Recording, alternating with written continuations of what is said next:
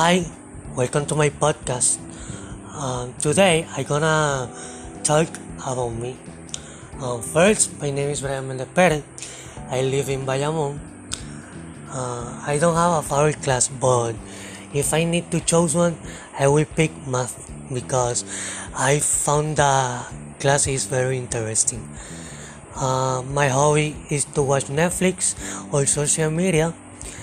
Occasionally, I play basketball or video game, but I like more watch Netflix.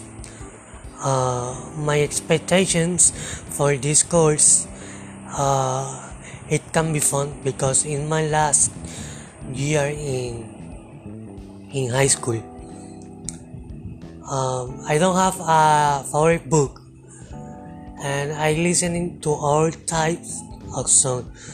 Uh, any song you put, I listening. Uh, I like a lot of different types of TV series. And some example of these series Marvel, um, DC, Riverdale, Stranger Things, and among others. My favorite food is pasta.